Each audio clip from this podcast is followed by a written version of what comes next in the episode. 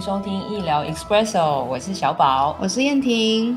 诶，今天我们想先来跟听众们先表达一个感谢，好了，谢谢大家。对啊，就前三集的部分，就是开始已经有一些好朋友们在给我们回馈说，嗯，呃，喜欢听到一些内容，或者是艺术治疗师他们我们自己的经验分享，嗯，对，，这对我们来说是一个很 empowering 的过程。就是很赋能的过程。嗯，嗯，然后也可以，哎，还被说蛮喜欢听到我们的声音，哎，哦，真的吗对，吗？所以我就觉得，哎，突然觉得有点害羞，就觉得，哎，被听到声音也觉得舒服，或者说也觉得这样的陪伴蛮好的，是我我自己觉得很开心的事。嗯，也是我们没有想到的事情吧？对啊，对啊，所以医疗 Espresso 能够除了让大家可以听听艺术治疗师真实的样子，也希望这段时间能够陪伴大家度过某些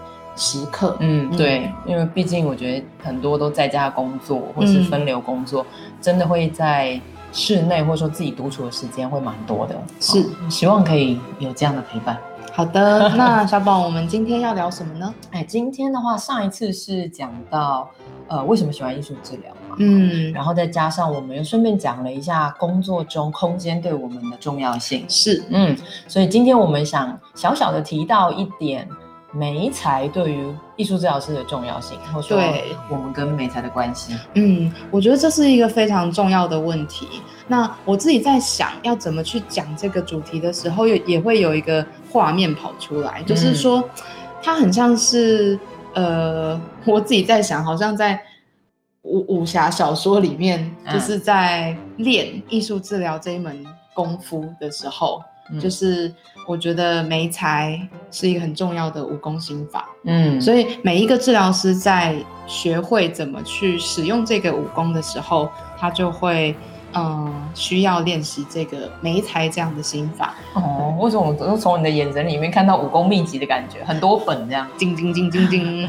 好，对，所以我我觉得这就是想让大家知道，这是我们呃很重视的一件事，所以它并不是随随便便呃去文具店买个眉材。嗯，对，我觉得在我们实务工作里面，呃，眉材就已经是我们在为自己预备、为我们的工作做一些很重要的设计跟准备的过程。对，对，所以才会想要跟大家聊聊眉材的这一块。嗯是。嗯但是我们又想跟大家松松紧紧的说，所以今天大概会比较用分类的方式来跟大家说，比较大块、嗯大块、大块。对，因为你这样子听起来就会比较有一个画面感。对，对，我们等于是要用呃声音的方式为大家画出这一张大地图，嗯关于媒材的。对对，啊，媒材的话，大家可以理解的就是 material，就是物品、嗯或者是一些物件，对那一些素材。在艺术治疗的领域来说，呃，媒材就会是一些视觉上的创作素材。嗯嗯，所以呃，它呃可能就把一些什么乐乐器呀、或者是戏剧用品、道具，呃，比较排除在外。但我们有的时候在实务工作，比方说带工作坊的时候，还是会把一些呃多元的。表达性创作媒材带进来，但我们今天呃比较多是想要跟大家分享视觉创作素材。对，好，所以我们有嗯哪一些分类可以跟大家说呢？诶，我觉得大家如果手边有纸张，就是你的嗯空白纸或者是 memo 纸，嗯。或者说你现在就闭起眼睛，在你的眼前出现一部一片呃空白的屏幕，OK，对，那你就可以在上面画一个十字架，嗯。所以你就会有从左边到右边的一条线，是。跟从上面到下面的一条线。其实就是坐标轴嘛，就是坐标轴，啊对所以我们会有一个 x 轴，一个 y 轴这样子。嗯对，所以今天小宝跟燕婷在上数学课，呃，并不是，对，就是在嗯、呃我们想要让大家知道的是，在这个坐标轴上，我们会有一些最基本的向度，嗯那这个就是我们大想要跟大家讲的大块，对，所以就是让大家有一个最简单的一些认识。嗯。嗯，那我们在左边到右边的那条线上会有两个，就是两端，一端是比较具有结构的媒材，是，那另外一端是比较具有流动性质的媒材。嗯嗯，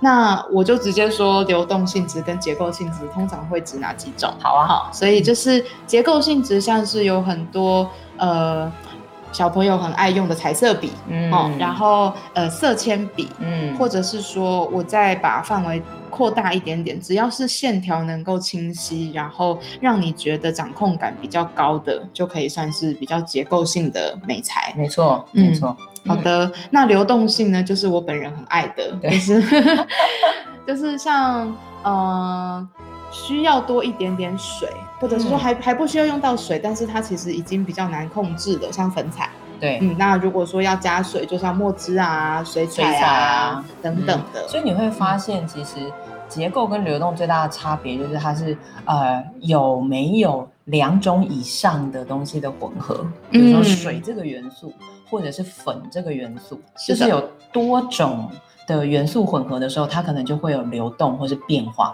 嗯，嗯，变化还蛮好的。对啊，对，对啊，嗯。嗯，所以呃，要再帮大家感觉一下哈，就是它是一个光谱结构的话，你就可以想固定、嗯清晰、好控制。嗯大概的原原则是这个。是到流动的话，就是呃，可能是一种以上，嗯混合，然后变化。对，好，所以呃大概这样就可以去想说，哎，那我认识的媒材可能是属于什么，帮可以做一点辨别。是的。那如果我们要再把这个问题带到下一个 level，就是加上直线的那一条。嗯嗯，嗯，好的，大家准备好了吗？就是平面跟立体哦。对，好，那你能够想到最呃直接的平面素材是什么？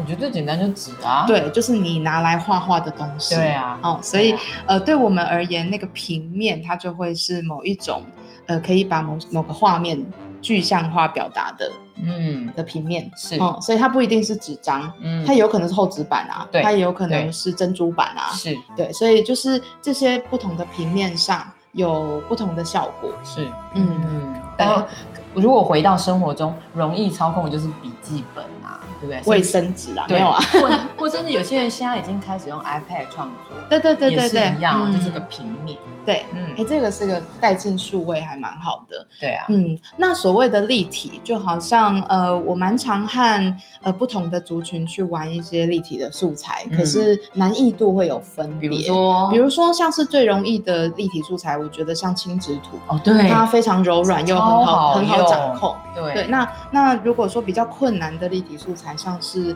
呃雕塑土啊，或者是陶土，陶土嗯，那陶土嗯又加上它如果染醉，就会变成 logo 模样，就加水之后。会非常红。对，感谢小宝今天一直在帮我翻译。我们可以多余。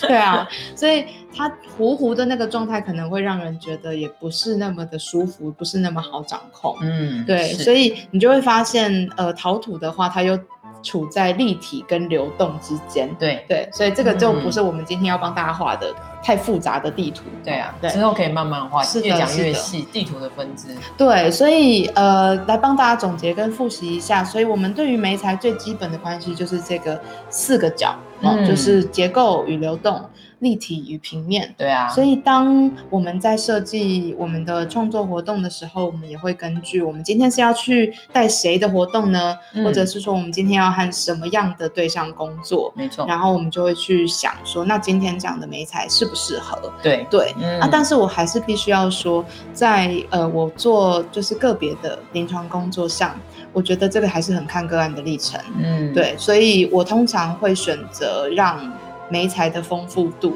是足，够的，对，是多是充足跟多元，的。丰富的，对，那嗯。这样子的话，呃，今天个案在这一个坐标轴上，他想要用哪一种方式来呈现，甚至会转化成不同的样子。比方说，它的纸张可能会被变成立体的，比嗯方说它揉起来，或者是它把它撕碎了变成另外一个作品，嗯，那就会在坐标轴里面有一个非常不可思议的变化。对，对，所以我觉得这个是我会特别想要跟大家提到的，不是只有单一的媒材对单一的族群，也不是只有单一次的呃交汇。对对，所以、嗯所以我觉得就算是单次，它也有可能有多元媒材的变化。是，对没错，，所以这是我想说的。嗯媒材有很多的变化，然后看，呃，今天易老师对于媒材的感受是什么？嗯，那当然，我也觉得说，在关系里面运用不同的媒材，我们才可以更好的建立关系嘛。是啊，那我们同时也会提到说，那医疗师自己喜欢什么样的媒材？嗯其实好像我自己就会觉得说，跟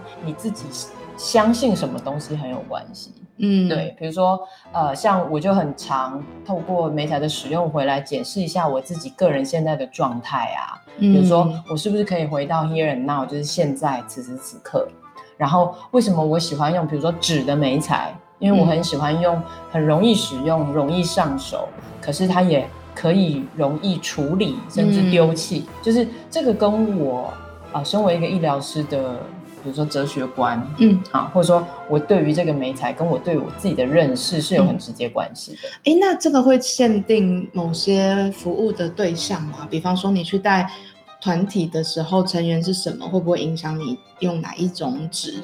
哦对会啊会啊哪一种方法？我觉得会的。嗯，对，对这个这我觉得是蛮有趣的。对啊，嗯，所以即便是纸张这样的分类，你还是会去设计针对不同的需求，嗯然，后去想怎么去设计。对啊，嗯对。那之后的话，我想我们在一些设计的呃单集里面也会跟大家慢慢说。嗯那所以今天的话，就希望可以带给大家一个对于美材大概分类的一个小小的地图。嗯，然后也有我跟燕婷自己是如何看待美材这件事情的，包括医疗师自己如何看待美材，然后面对什么样子的关系、处境、对象，那个美材的丰富度是重要的。嗯嗯我想要跟大家分享，呃，我自己在实务工作里面，之前有一阵子蛮常去社区的据点带一些长辈的，哦对，所以呃，我我就今天用一个比较具体的例子来跟大家分享，我是对谁用什么样的美材。嗯对，那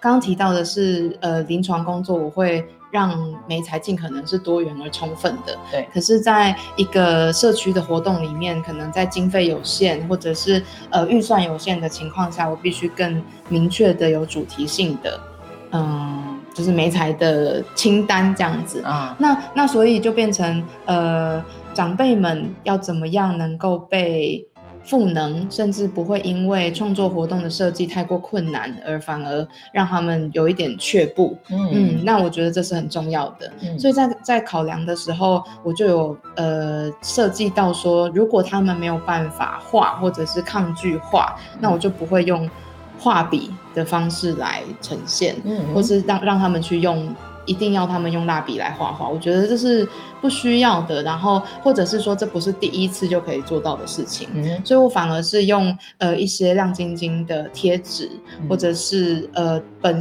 就是本身具有粘胶的那种贴纸，或者是说你必须在后面涂个胶水或涂个白胶就可以把它贴在纸张上。嗯对，所以这只是一个简单的动作，但同时你又是在创作。嗯对，我觉得这对长辈来说就会让他们知道说，其实能够有创造力这件事并不难。对那再加上一个很温柔跟开放的邀请，然后也让他在你跟他的互动当中感到安全感或是被接纳，那其实就会呃间接的去鼓励这些长辈去创作。嗯对，所以我觉得就变成呃媒材其实是我们的助攻或者是我们的工具。没错，对，那我们就可以真实的去跟呃我们想要服务的对象建立关系。嗯对，这是我想要分享的。呀，感谢燕婷。好，以上是我们两个人今天对于美彩的想法。你自己这样听过来之后，有哪一些印象深刻的地方吗？好，还是说现在脑子中有很多很多的讯息呢？嗯，呃，那其实呢，说了这么多，我觉得关于媒材，嗯、其实也不像大家或许想的那么的困难。嗯我觉得在我们日常的生活当中，很多很多的东西或是素材都是俯拾即来，很适合作为媒材的。嗯，超多的啊。对比方说，我今天想到一个圆形的时候，我甚至可以拿我的保温瓶来画一个圆。嗯嗯，所以我觉得这个是当你在日常里面找到一些跟平常不太一样的延展，那个就是创造力。但是可以帮助你创造力延展的工具，我觉得它就是一个美材。嗯对，所以这个是在艺术治疗师在专业工作里跟生活日常里个人的运用，我们都会有一些自己的呃想象。其实就是很生活啦。如果你真的要说回来，对啊其实生活的中有很多部分，其实都是在做很接近艺术治疗了。嗯所以其实放松平常心，你就可以更发现你自己。哎，其实这个部分好像蛮有趣的。其实它充满创造力。是的，所以欢迎再跟我们分享你是如何运用你生活中的美才吧。嗯，所以如果可以的话，帮我们留言在你的平台里面。如果可以留言的话，或者是请上我们的脸书，可以告诉我们你听完之后的想法。我希望可以透过这样跟大家有更多的互动，好吗？好啦，那我们今天就聊到这边。嗯，拜拜，拜拜。